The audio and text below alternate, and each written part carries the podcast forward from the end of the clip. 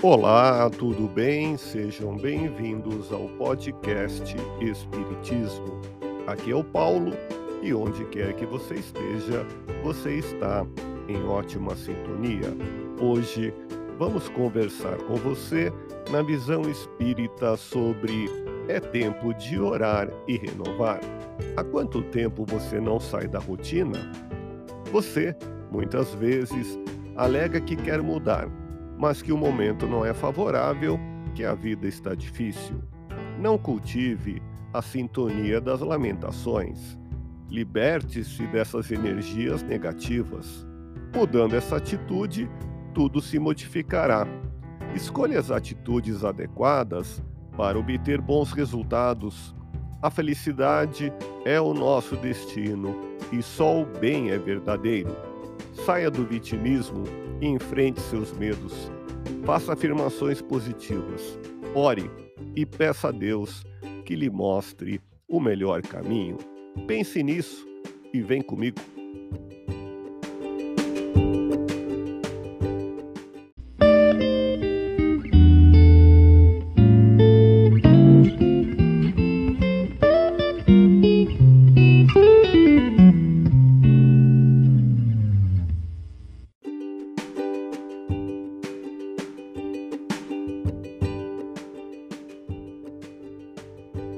Estamos iniciando harmonizando a mente na paz do Cristo, nesse sentimento de convívio fraterno, pela comunhão de intenções e pensamentos voltados para o bem, a caridade e o amor ao próximo. Hoje, conversando com você, vamos falar sobre é tempo de orar e renovar. Estamos nesse planeta para deixar o comodismo e enfrentar os desafios que a vida traz em situações inesperadas, para encontrarmos novos caminhos, desenvolver capacidades, descobrir saídas. É lidando com situações novas que nos tornamos fortes. Não podemos ficar esperando que os outros façam a nossa parte. No universo, tudo se movimenta e se transforma. A mudança virá de qualquer forma. O início de novo ano pressupõe na vida das pessoas aceitar novos desafios, investir em novas oportunidades, dar mais atenção à família ou pelo menos não repetir os erros do passado. Este ano não pode ser diferente e com as nossas preces, vem cheio de boas intenções e com muitas expectativas. Em O Livro dos Espíritos, na questão 659, Allan Kardec, o codificador da doutrina espírita, fez a seguinte pergunta: Qual o caráter geral da prece? E obteve a seguinte orientação: A prece é um ato de adoração. Orar a Deus é pensar nele, é aproximar-se dele. Há três coisas podemos propor-nos por meio da prece: louvar, pedir e agradecer. Na verdade, muitos de nós nos valemos da oração apenas para pedir, pedir, pedir.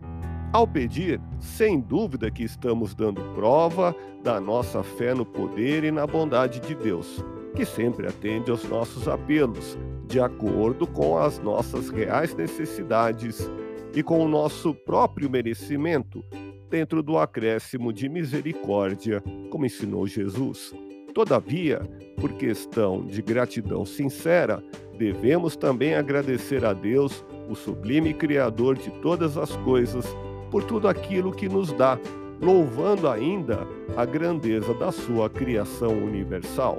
A doutrina espírita nos ensina que a proposta filosófica e moral do Espiritismo é a nossa transformação pessoal e moral.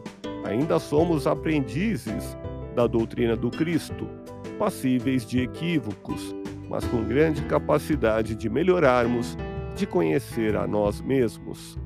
Tenha certeza absoluta de que nunca as nossas preces são feitas em vão, desde que nossas vocativas sejam dignas de serem ouvidas e atendidas.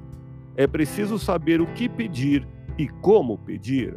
É preciso também saber esperar e saber colocar-se na exata posição de receber. Não basta apenas pedir e cruzar os braços.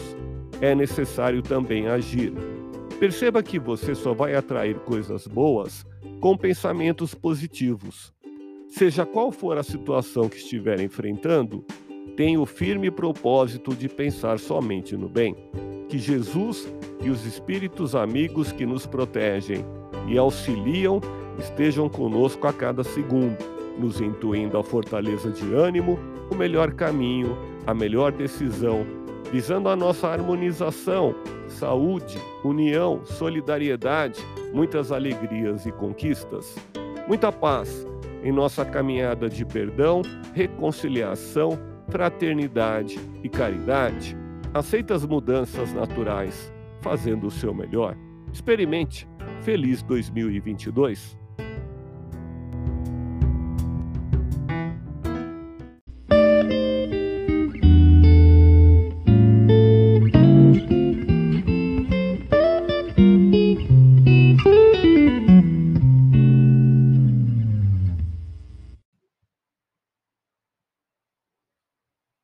Nesse instante, unidos com o pensamento em Jesus, vibremos pela nossa transformação interior.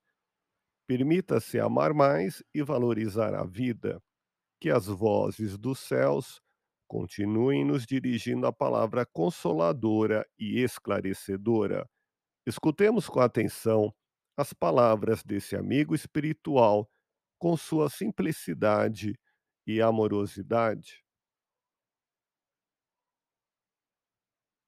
Senhor, no silêncio desta prece, venho lhe pedir a paz, a sabedoria e a coragem da renovação interior, que eu possa ver o mundo com os olhos do amor, que eu seja prudente, paciente e compreensivo, que eu veja as pessoas além das aparências.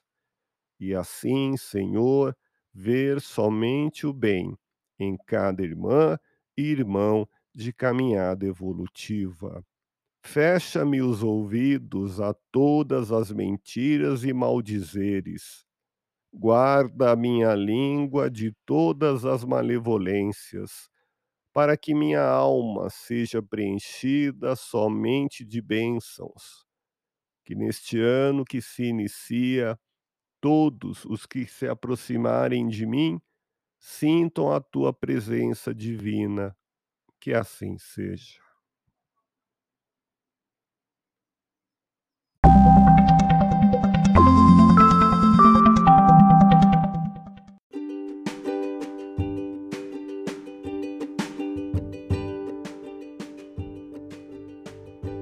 Quer uma dica de leitura? Confira a obra Livro da Esperança, pelo Espírito Emmanuel, psicografada por Francisco Cândido Xavier, publicada em 1964. Diz o Espírito Emmanuel ao prefaciar este livro em Uberaba, em 18 de abril de 1964. Leitor amigo, este livro, gravitando em torno do Evangelho segundo o Espiritismo, cujas consolações e raciocínios pretende palidamente refletir, não tem outro objetivo senão convidar-nos ao estudo das sempre novas palavras de Cristo. Muitos homens doutos falaram delas através do tempo e alguns deles, de certo, com a melhor intenção, alteraram-lhes de algum modo o sentido para acomodá-las aos climas sociais e políticos em que vivem. Os Espíritos do Senhor, que são as virtudes do céu, entretanto, voltaram a interpretá-las em sua expressão pura e simples, reafirmando-nos que hoje, quanto ontem, é possível a cada um de nós ouvir Jesus no âmago da alma, a repetir-nos com segurança: aquele que me segue não anda em trevas. Leia o livro da Esperança pelo Espírito Emmanuel. É uma obra com mensagens que nos convidam à observação, à reflexão e à harmonia em torno da nossa peregrinação na Terra.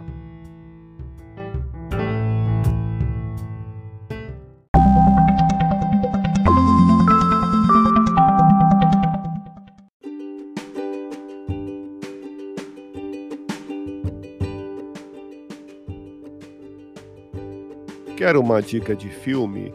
Confira Neste Mundo e no Outro, de 1946, dirigido por Michael Powell e Emily Pressburger, com David Niven e Kim Hunter. Segunda Guerra Mundial, enquanto seu avião está caindo, o piloto Peter David Niven conhece pelo rádio a enfermeira June Kim Hunter, por quem se apaixona. Ele sobrevive à queda, mas logo descobre que deveria ter morrido e ido para o céu.